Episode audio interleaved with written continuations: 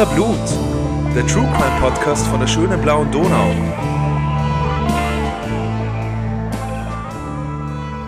Wir sind wieder da, die Podcast-Posse aus Wien. Die Podcast-Posse, das sind Bernhard. Claudia. und Rita. Hi. Hallo. Wie immer haben wir donnerstags einen neuen Fall für euch mitgebracht. Bevor wir diesmal loslegen, möchten wir uns mal bedanken für alle, die uns bisher schon zugehört haben und uns auch schon sehr viel Feedback geschickt haben. Ähm, was euch gefällt, was euch nicht so gefällt, äh, kleine Korrekturen, wenn wir mal irgendwie Scheiß erzählt haben, Vorschläge für künftige Fälle, ähm, die wir vielleicht noch gar nicht auf dem Schirm gehabt haben. Macht's gerne weiter, damit wir freuen uns sehr, von euch da draußen zu hören und zu lesen. Ja, und wenn ihr euch einbringen wollt, dann erreicht ihr uns über unsere Social Media Kanäle. Auf Instagram sind wir die Podcast Posse Vienna. Auf Facebook und Twitter findet ihr uns als The Podcast Posse. Unsere Website lautet www.podcastposse.at und wir haben ein Telefon. Da könnt ihr uns Nachrichten äh, via WhatsApp, Signal oder Telegram schicken. 0043 677 63 466 263. Neue Folgen gibt es bei uns wie immer donnerstags, wobei wir diesmal ein Special vorbereitet haben. Äh, bei dem sind die Spielregeln ein bisschen anders. Also wir würfeln nicht darum, wer einen Fall äh, erzählen darf, sondern wir erzählen alle gemeinsam eine Story, zu der wir gemeinsam recherchiert haben. Und das ist ein besonders großer und bekannter Fall, den wir euch dann gemeinsam präsentieren. Da das vermutlich den gewohnten Rahmen sprengen wird und der Fall ziemlich lang sein wird, haben wir uns gedacht, dass wir dieses Special aufteilen in äh, mehrere Einheiten und ihr werdet es dann im Episodentitel sehen, damit ihr euch auskennt. Was sich allerdings nicht ändert, obwohl das heute ein Special ist und äh, eine besondere Folge, sind die Fancy Drinks, die wir immer dabei haben. Ja. Die haben wir natürlich auch heute dabei. Bin ich so durstig. Passend dazu, dass wir alle zusammen an einem Fall arbeiten, haben wir alle ähnliche Fancy Drinks in unterschiedlichen Geschmacksrichtungen. Bernhard, was hast du dir ausgesucht? Ähm, auf meinem Drink steht drauf, es ist die Geschmacksrichtung Pineapple, also Ananas. Äh, und zwar ist es ein Basil Seed Drink, also Basilikumsamen, die schwimmen da drinnen, sind irgendwie relativ pelzig scheinbar. Ich bin echt gespannt. Aber nicht schimmelig, hoffentlich. Nee, ich hoffe. Das ist wie bei Chiasamen, wenn man die einweicht, dann schauen die ja so aus. Ja, es ist offensichtlich ein echter Hipster-Drink. Danke, Rita, dafür. Ja, ja. Ich habe dasselbe in Gelb. Es ist Mango Flavor. Sonst schaut es genau gleich aus. Und ich Was habe Honig. Noch ein bisschen dunkler, aber alles in Gelbtönen heute bei uns. Probieren wir das mal. Mhm. Fressen. Wie geht Die das haben- auf? Ah, die haben so einen Verschluss wie die Bierflaschen vom Mundl. Plopp. Absetzen. Oh, ah, ich glaube, ich habe mich verletzt. Wiener Blut fließt. Zum Wohl. Chin, chin. Es geht nicht auf. Willst du wieder helfen? Wie geht das? Gib her. Ah, danke. Kling. Kling. Gar nicht so Das scheiße. ist gut, ja, aber urkünstlich. Aber gut. Bevor es jetzt wirklich losgeht mit unserem Special, äh, haben wir diesmal wieder ein kleines Trigger Warning, wie schon bei der letzten Episode. Äh, in der Geschichte, die wir euch heute da gemeinsam erzählen wollen, geht es nämlich unter anderem auch um sexualisierte Gewalt und auch wenn wir bewusst auf eine detaillierte Darstellung von all den grauenhaften Dingen, die da passieren, verzichten, müssen wir das natürlich thematisieren, um den Fall erzählen zu können. Und es wird auch wieder um Suizid gehen, das haben wir auch beim letzten Fall schon gehabt. Also für alle, bei denen das ein besonderes sensibles Thema ist, denkt nochmal drüber nach, äh, wie ihr damit umgehen wollt, ob ihr euch das anhören wollt und äh, wie immer, wer Hilfe braucht, kann auf kriseninterventionszentrum.at vorbeischauen und sich da per E-Mail oder Telefon beraten lassen. Außerdem wird es in dem Fall um Prostitution gehen. Wir haben uns im Vorfeld lang äh, Gedanken gemacht und uns überlegt, ob wir den Begriff Prostitution verwenden wollen oder stattdessen von Sexarbeit sprechen. Und das ist eine sehr kontroversielle Frage. Also da gibt es unterschiedliche Standpunkte dazu. Äh, Wir sind uns dessen bewusst. Wir sind jetzt da keine Expertinnen und Experten, was das angeht, aber wir haben uns ein bisschen eingelesen in das Thema und uns jetzt in dem Fall dafür entschieden, dass wir ähm, von Prostitution sprechen ähm, und von Prostituierten, also Frauen, die in der Prostitution tätig sind, weil ähm, der Begriff mehr das, das Machtgefälle zwischen dem Mann und der Frau in dieser Situation darstellt. Und in dem Fall ist das Machtgefälle natürlich äh, riesengroß, weil der Freier dann am Ende der Mörder ist, der diese Frauen ermordet. Also ähm, kommt uns Sexarbeit als Begriff da nicht richtig vor. Aber wenn ihr dazu irgendeinen Input habt, würden wir uns auch freuen, wenn ihr das mit uns teilt. Und jetzt geht's los mit unserem Special über Jack Unterweger. Jack Unterweger wäre 2020 70 Jahre alt geworden. Er kam am 16. August 1950 zur Welt in der Stadt Judenburg in der Steiermark. Sein richtiger Vorname lautete Johann. Die Mutter war vom Beruf wohl Kellnerin, der Vater ein Soldat der United States Army, der damals seinen Dienst in Österreich versah. Die Legende besagt nun, dass Jack Unterwegers Vater diese Vaterschaft nie anerkannt hat und auch keinen weiteren Kontakt zu Unterwegers Mutter pflegte oder sich je bei seinem Sohn blicken ließ. Und Legende sage ich deswegen, weil Unterweger später sehr darum bemüht war, den Verlauf seines Lebens für die Außenwelt neu zu konstruieren. So stellt er die Mutter in seiner Autobiografie als Prostituierte dar, um Leserinnen und Leser, Gutachterinnen und Kriminalistinnen ein möglichst dramatisches Bild seiner Kindheit zu vermitteln. Von Seiten der Expertinnen und Experten, die sich mit seinen Taten und seiner Entwicklung bis dahin beschäftigten, wurde das jedoch als Lüge enttarnt. Und dennoch, ein einfaches Leben hatte Unterweger nicht. Er wuchs in Kärnten auf bei seinem Großvater. Der wurde von damaligen Nachbarn und Bekannten als ziemlich rauer Geselle beschrieben, dem sein Enkel schon früh bei Liebestouren helfen musste. Da ging es angeblich darum, den Bauern in der Umgebung Nutztiere zu stehlen, die dann verkauft wurden. Laut Unterwegers Beschreibungen hat der Großvater ziemlich viel gesoffen und hat ihn geschlagen. Er hatte immer wieder Frauen im Haus, mit denen er sich vergnügt hat, da darf man sich jetzt vorstellen, dass der kleine Jack Unterweger in seiner Kindheit und Jugend Zeuge sexueller Handlungen geworden ist, aber auch von gewalttätigen Ausschreitungen des Großvaters gegenüber diesen Frauen. Stichwort Legende. Es ist natürlich schwer nachvollziehbar, welche Grenzüberschreitungen hier einem Kind zugemutet wurden. Weil das weiß man nur aus seiner Biografie jetzt, diese Details über seine Jugend. Gell? Genau, genau. Ähm, man weiß eben nicht, was vielleicht der Unterweger selbst dazu gedichtet hat, um später vor Gericht bzw. im Gefängnis eben äh, Mitleid zu erregen. Hm. Wie auch immer, im Alter von knapp 16 Jahren äh, beging Jack Unterweger den ersten größeren Blödsinn, jetzt unter Anführungszeichen. Er wurde bei einem Diebstahl geschnappt, wurde verurteilt und für ein paar Tage inhaftiert. Und dann, danach, kam er für ein Jahr in eine Anstalt für schwer erziehbare Jugendliche in Wien also wurde quasi nicht nur seiner Freiheit entraubt im jugendlichen Alter, sondern auch gleich einmal fernab der Heimat untergebracht. Das hat nicht wahnsinnig gut funktioniert, das mit der, äh, mit der äh, Besserung. Äh, nachdem Jack Unterweger freikam, übte er verschiedene Jobs aus. Er war als Kellner tätig und auch als DJ. Allerdings ging es auch mit den Diebstählen weiter, es kamen Einbrüche dazu, er war gewalttätig gegenüber Frauen. Auch als Zuhälter soll er sich betätigt haben. Ähm, und auf diese Weise sind sozusagen diese, diese Jahre zwischen 1967 dann und 1974 vergangen. Im Dezember 1974 kommt es zur völligen Eskalation. Jack Unterweger ist mit einer Bekannten unterwegs, die er irgendwo in Hessen besucht hat. Sie begegnen am Abend oder in den frühen Morgenstunden äh, der Margrethe S., die gerade auf dem Heimweg ist. Die beiden Frauen kennen einander und Margrethe wird erst einmal harmlos nach Hause begleitet ins Haus ihrer Eltern. Schon vorher, das hat man dann nachher erfahren, schon vorher war angeblich geplant, äh, dass die beiden, also Jack und seine Begleiterin, einen Raub begehen möchten und die Margret S. ist hier wohl nur zufällig das Opfer geworden. Jedenfalls haben Unterweger und äh, seine Begleiterin die junge Frau überwältigt und gefesselt. Sie haben sie zur Herausgabe von Geld gezwungen. Sie ließen dann aber nicht von ihr ab, sondern entführten die gefesselte Frau. Es war eine kalte Winternacht und als die beiden Kriminellen mit ihr in ein abgelegenes Waldstück außerhalb der Ortschaft fuhren, spätestens dann, muss man sagen, wird wohl zumindest in Unterwegers Kopf schon ein ganz neuer Plan existiert haben. Laut den späteren Ermittlungen war das Nachfolgende allein seine Tat, jedoch wurde die Begleiterin als Mittäterin angeklagt und verurteilt.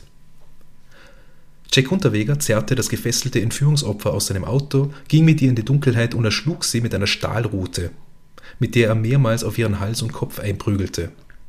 Stahlrute ist klar. Mhm. Also das ist, das ist äh, quasi wirklich so ein, ein Teleskopstab, den man ausfährt, durchzieht und der eine ziemliche Gewalt hat dann an der mhm. Stelle, wo er auf den Körper trifft. Und das verwendet man normalerweise als Waffe, oder? Das also das hat mhm. keine ja. andere Verwendung eigentlich. Na, ich glaube, das ist eins von diesen klassischen Dingen, die du im Mexiko-Platz zur Selbstverteidigung kaufen ja. kannst. Die wahrscheinlich verboten sind eigentlich. Ja, genau. Ja. Vor Gericht war man später der Ansicht, dass Unterweger die Frau mit ihrem Büstenhalter erdrosselt hat. Beziehungsweise mit dem Draht aus, aus diesem Kleidungsstück. Er selbst bestand meines Wissens nach aber auch später immer, noch da, immer wieder darauf, dass dem nicht so gewesen wäre. Ein Grund mehr, BHs ohne Reifen zu tragen. ähm, jedoch war wahrscheinlich der Plan, dass er, dass er es mit dem Büstenhalter wie ein Sexualdelikt aussehen lassen wollte. Und nun gibt es auch Vermutungen, dass Jack Unterweger schon früher, im Jahr 1973, zumindest einen Mord an einer Prostituierten begangen hat. Das war in Salzburg. Äh, das Opfer war die Maritza H. Die Frau wurde an Händen und Füßen gefesselt und dann ins Wasser geworfen, wo sie, wo sie ertrunken ist. Und davor, nochmal davor, gab es einen Fall einer anderen Prostituierten, die von einem Kunden ähnlich gefesselt aus einem Auto geworfen wurde. Die hat aber überlebt und äh, hat den Täter dann auch beschreiben können. Und angeblich handelt es sich äh, um Jack Unterweger, der dafür dann eben auch in Haft gewesen ist. Er hat natürlich immer alles abgestritten, aber äh, mhm. es ist zumindest anzunehmen, dass der Mord an, an Marguerite S. 1974 nicht der erste, die erste größere Gewalttat war.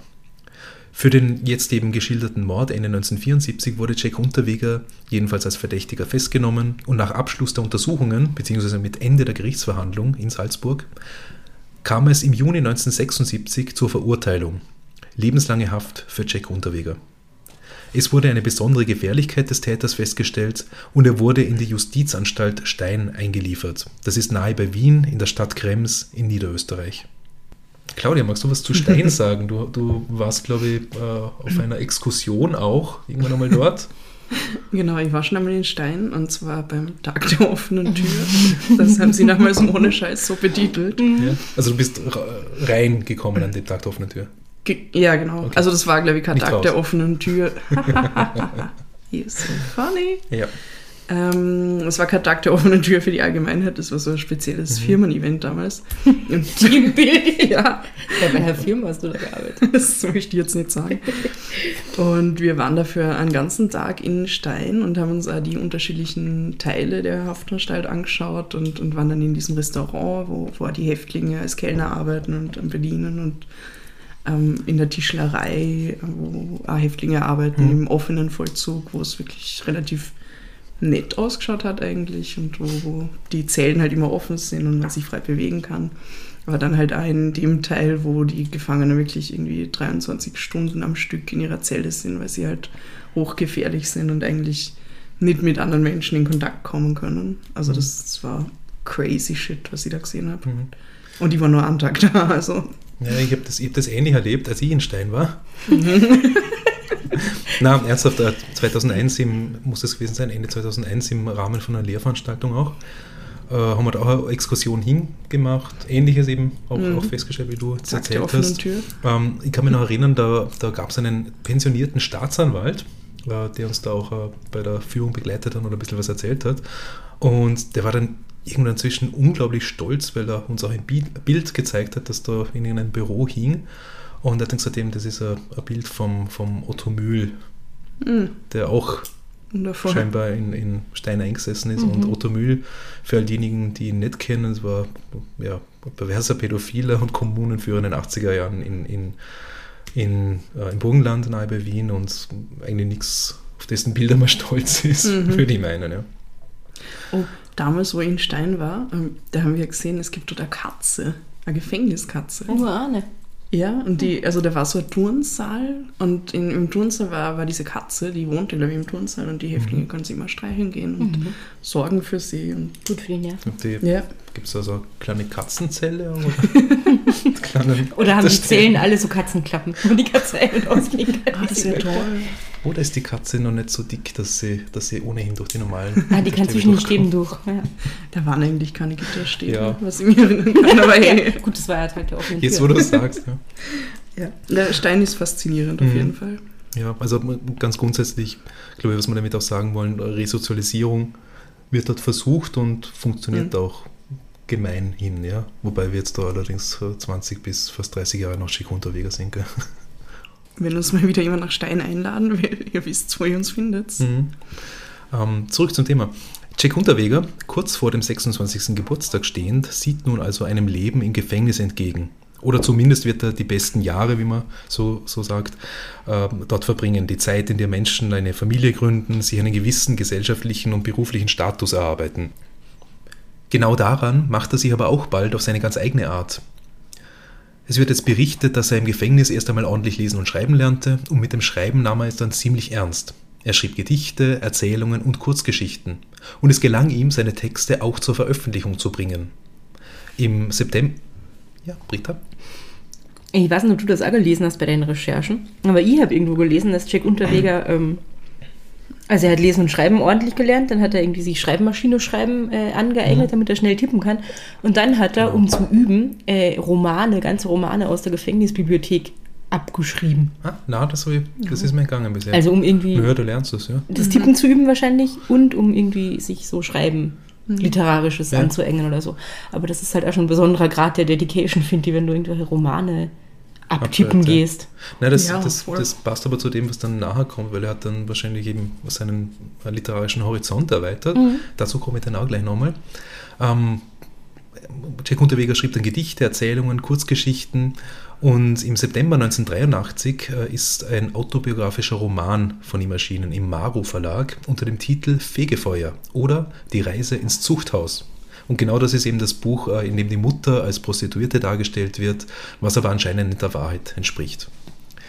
Dem Text, äh, also diesem Buch, ich aus der, aus der Wiener äh, Bücherei ausgeliehen, da ist ein, ein kurzer Absatz vorangestellt, in dem es heißt, der Romaninhalt beruht zwar auf biografischen Erlebnissen, Namen und Orte wurden jedoch, wie die Zeit, so verändert, dass eine Namensgleichheit mit lebenden oder toten Personen zufällig wäre und mit den Menschen im Roman nichts gemein haben.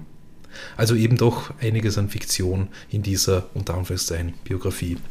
Eine weitere Anmerkung von Unterweger am Anfang des Buchs lautet, dem Anstaltsleiter der Strafanstalt Stein, Herrn Hofrat Dr. Karl Schreiner, ein Dankeschön für seine Bewilligung, dieses Buch schreiben zu dürfen. In Klammer, in Österreich noch eine gewagte Bewilligung. Der Autor zeichnet dann ein Bild von sich, mit dem er die Leute draußen für sich interessieren, besser noch begeistern möchte.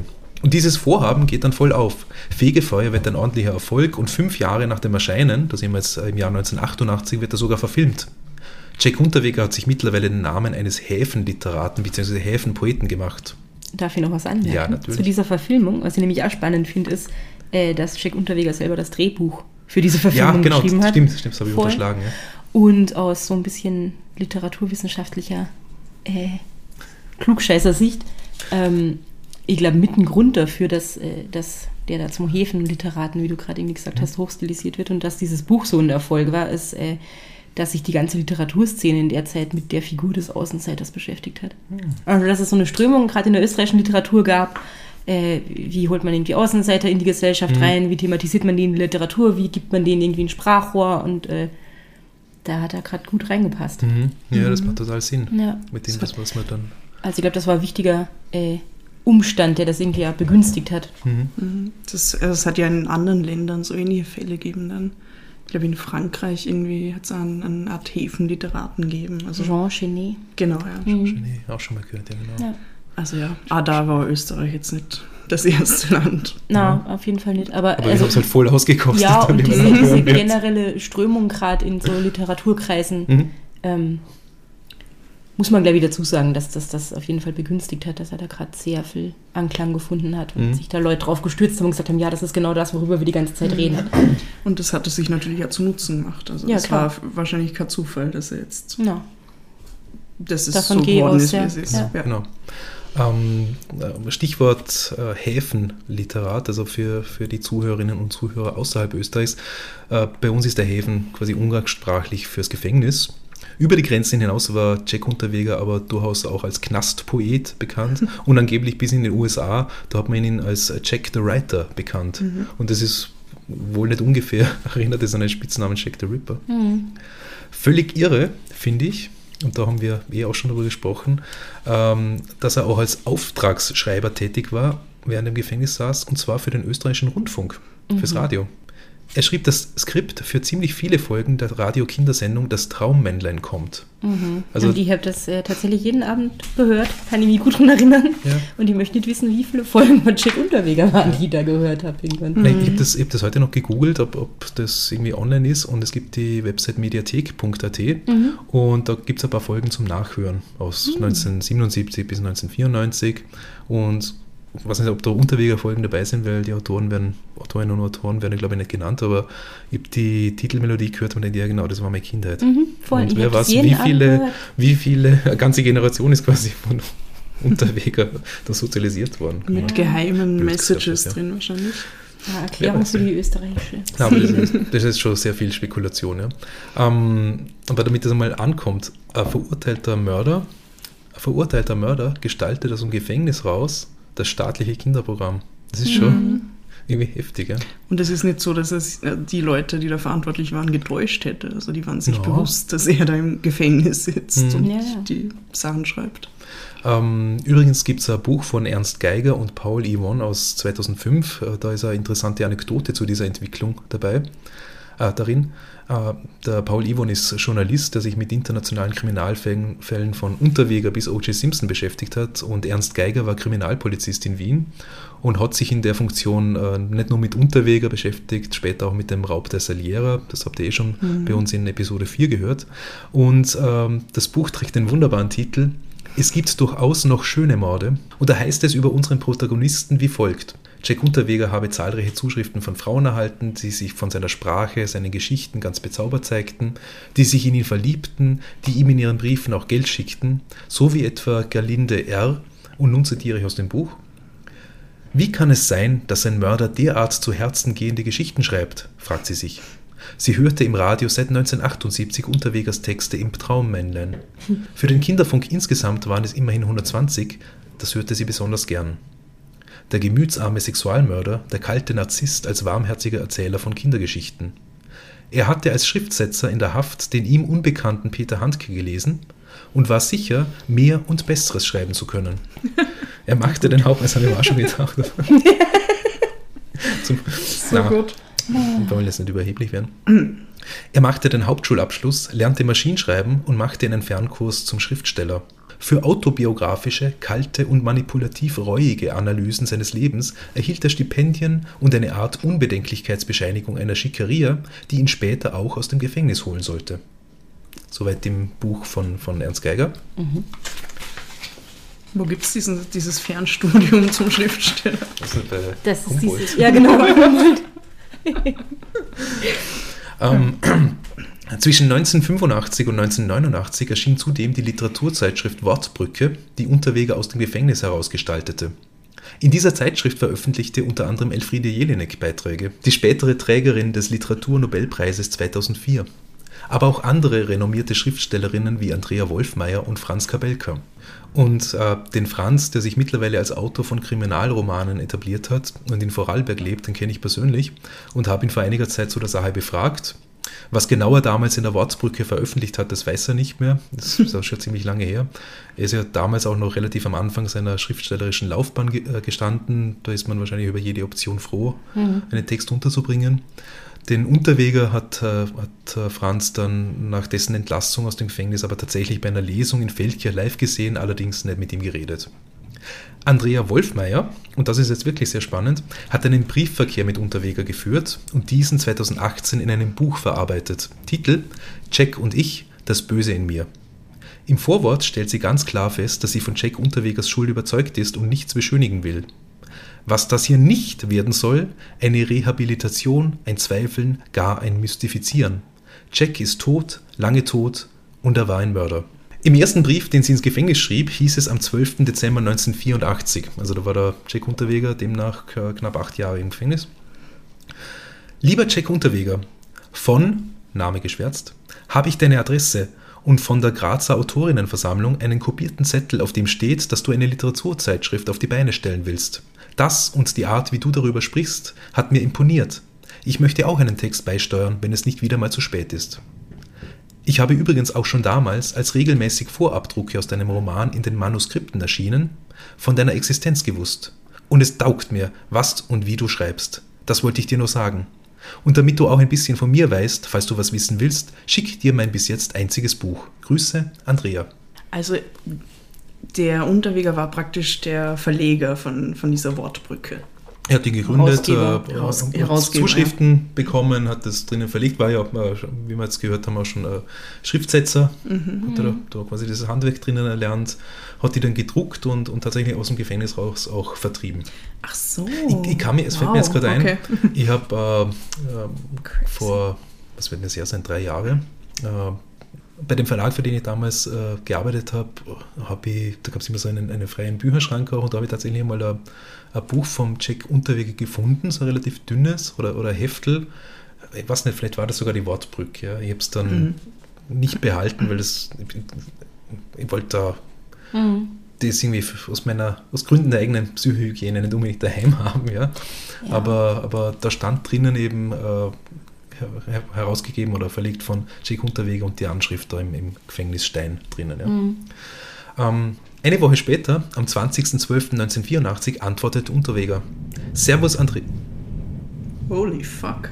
Wow, das, man hört das im Mikrofon, das Rauschen. Ja. Also da draußen stürmt es Stürmischer gerade. Nachmittag. Ja. Ja. Orkan.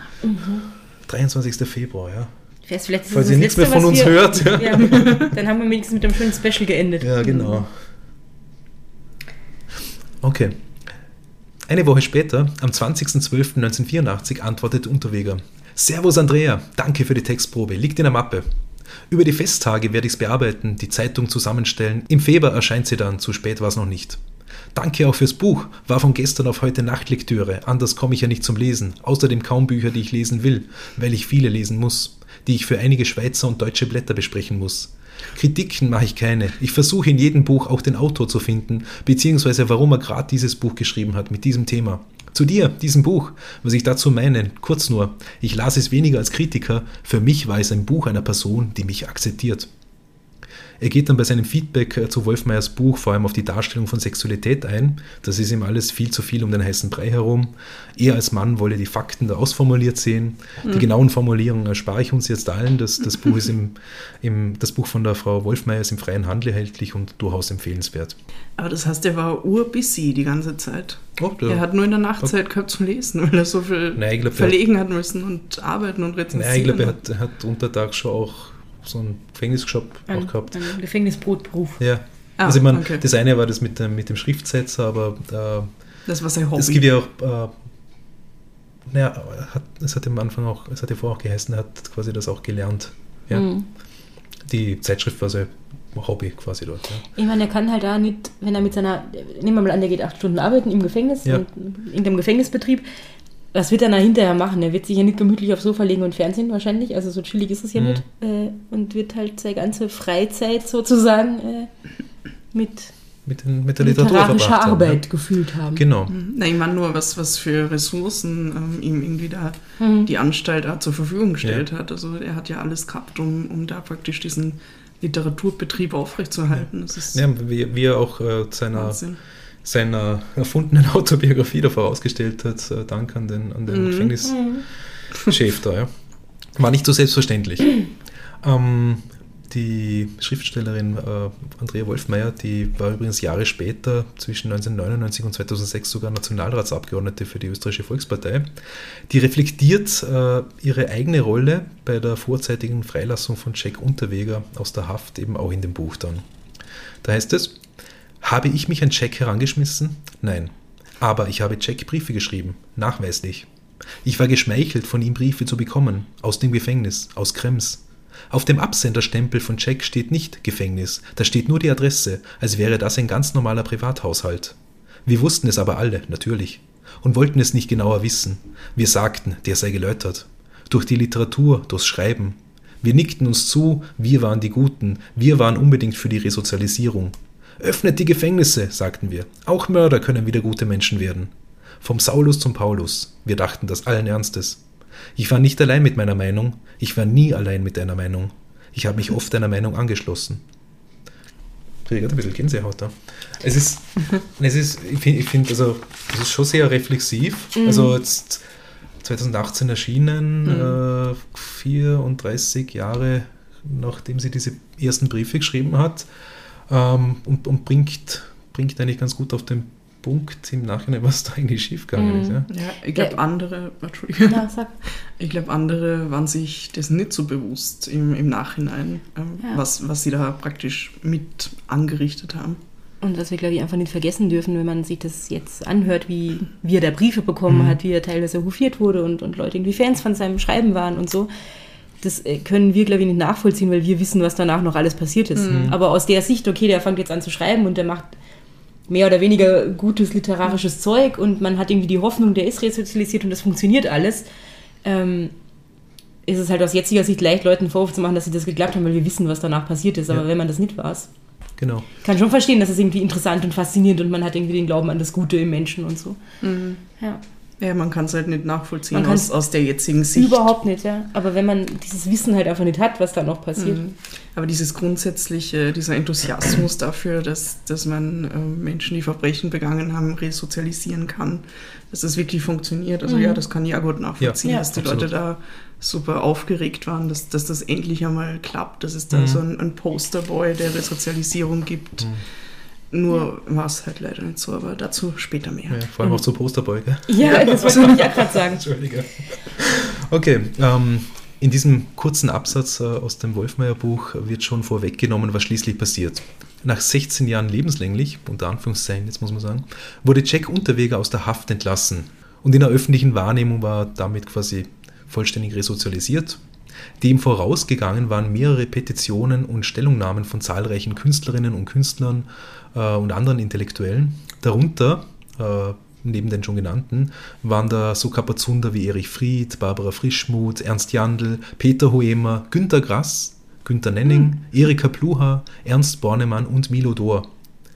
Ich beziehe mich jetzt dabei äh, aber nur auf den Wikipedia-Artikel zu Jack Unterweger, weil diese Petitionen natürlich nicht online abrufbar sind. Aber Günter Nenning zum Beispiel, ein Wiener Journalist, hat eine TV-Diskussion moderiert, den Club 2, in der Unterweger später zu Gast war. Und vom Schriftsteller Milo Dor gibt es ein Statement in einer Unterweger-Dokumentation, wo es um sein früheres Engagement für diesen geht.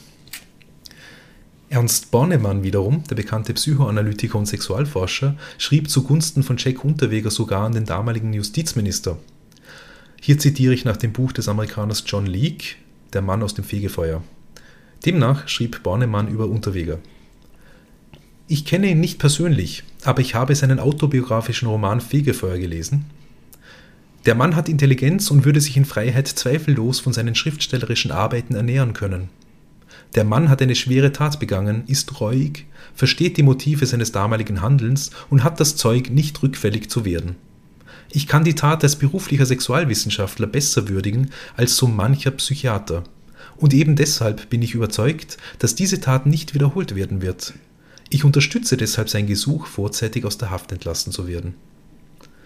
Und bevor ich nun zum Ende meiner Ausführungen komme, möchte ich nochmal, letztes Mal aus dem Buch Jack und ich von Andrea Wolfmeier zitieren.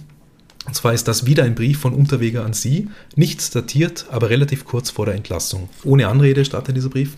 Es ist soweit. Die Medien in Österreich feiern es als fast schon Jahrhundertereignis. Das muss er irgendwie aus, aus den Medien, ich, zitiert haben. Stimmt auch in gewisser Weise. In den letzten 15 Jahren wurden keine 10 Leute aus lebenslanger Haft mit der Mindestzeit von 15 Jahren entlassen. Ich zähle jetzt dazu und halte mir zugute, etwas dafür getan zu haben. Damit ist die Vergangenheit abgeschlossen, die Gegenwart hat einiges für mich bereit. Ich weiß, es wird nicht einfach, aber bei sachlicher und rationaler Abwicklung Punkt für Punkt kann nichts passieren und so will ich jetzt einige Sachen in einer Art Punkteliste aufschreiben, damit es nicht zu einem Missverständnis kommen kann.